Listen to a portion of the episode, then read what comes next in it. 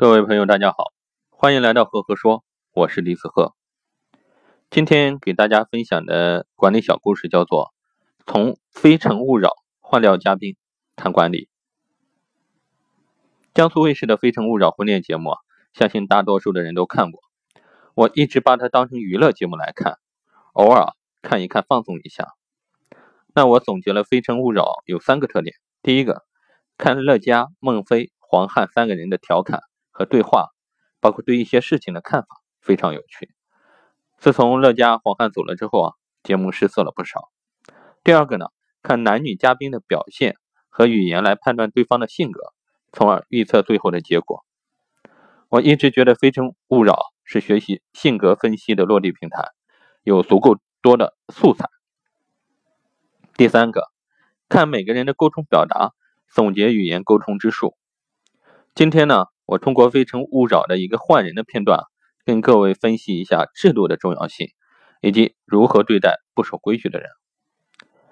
我们先来回放一个案例：女嘉宾方妮·诺尔是一名中俄混血女主播，节目中她为男嘉宾留灯，最后却迟迟不不愿牵手，原因让人想象不到。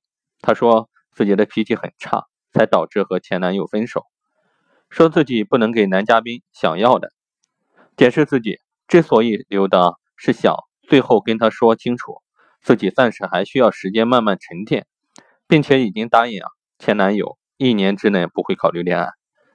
当他说出这这当他说出这些话的时候啊，遭到全场所有的观众和孟非的严厉斥责。最终节目组现场沟通确定，按照规则，方尼诺尔必须离场。当导演组宣布这个决定的时候呢，现场的观众一片欢呼。方尼诺尔得到这样的结果在预料之中。制度既然制定了，那就要严格执行。我们可以试想一下，假如节目组没有让方尼诺尔离场，接下来会出现什么情况？我认为会出现几个情况。第一个，接下来接下来会出现更多的方尼诺尔。第二个呢，现场观众不满意，情绪高涨，会提出抗议。第三个，事件。持续发酵，非诚勿扰节目组失信，节目早晚要关掉。管理学中有一个非常有名的叫做破窗理论，大概的意思就是说，一扇窗户被打坏了，如果不及时去补，会有更多的窗户被打坏。在管理的实践中，作为管理者必须高度警觉那些看起来个别的、轻微的，但触犯了公司核心价值观的小的过错，并且要。严格依法管理，千里之堤毁于蚁穴。不及时修好第一扇被打碎的窗户呢，就可能带来无法弥补的一个损失。很多时候，我们管理者就存在睁一只眼闭一只眼的情况。公司员工违反制度，有的去管，有的不去管，就造成了管理的不不公平，员工的不满。那作为管理者，要做到对事不对人，一视同仁。在这里提三点建议：制度无情，执行了绝情，人要讲感情。那么，如果有人违反了制度，我们该怎么办呢？其实管理学啊，早就给出我们很好的方法。热炉效应是指组织中任何人触犯规章制度都要受到处罚，它是由于触摸热炉与实行惩罚之间有许多相似之处而得名。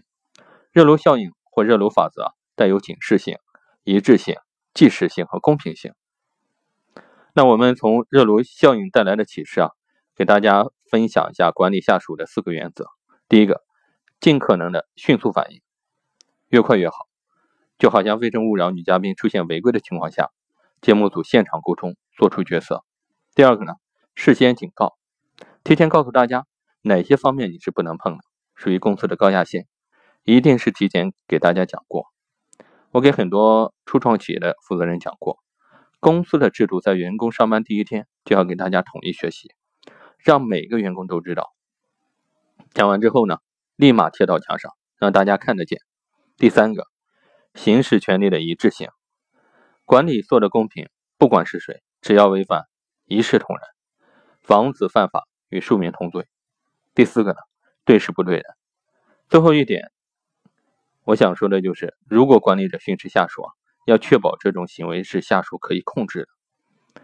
关于《非诚勿扰》这样一个案例的启发和思考，已经给大家分享完了。各位如果有什么想要了解的，或者你有什么样不同的观点，欢迎留言跟我进行互动。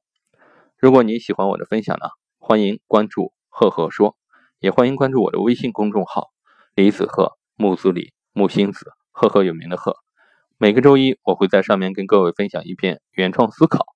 喜马拉雅大家会听到我的语音分享，那在我的公众号李子赫上面呢，大家看到的是我的文字版的分享，两者相结合，我们可以更加有效的进行学习。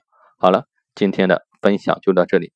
如果你喜欢我的分享呢，欢迎把赫赫说推荐给更多的朋友，也欢迎给我赞赏支持，谢谢。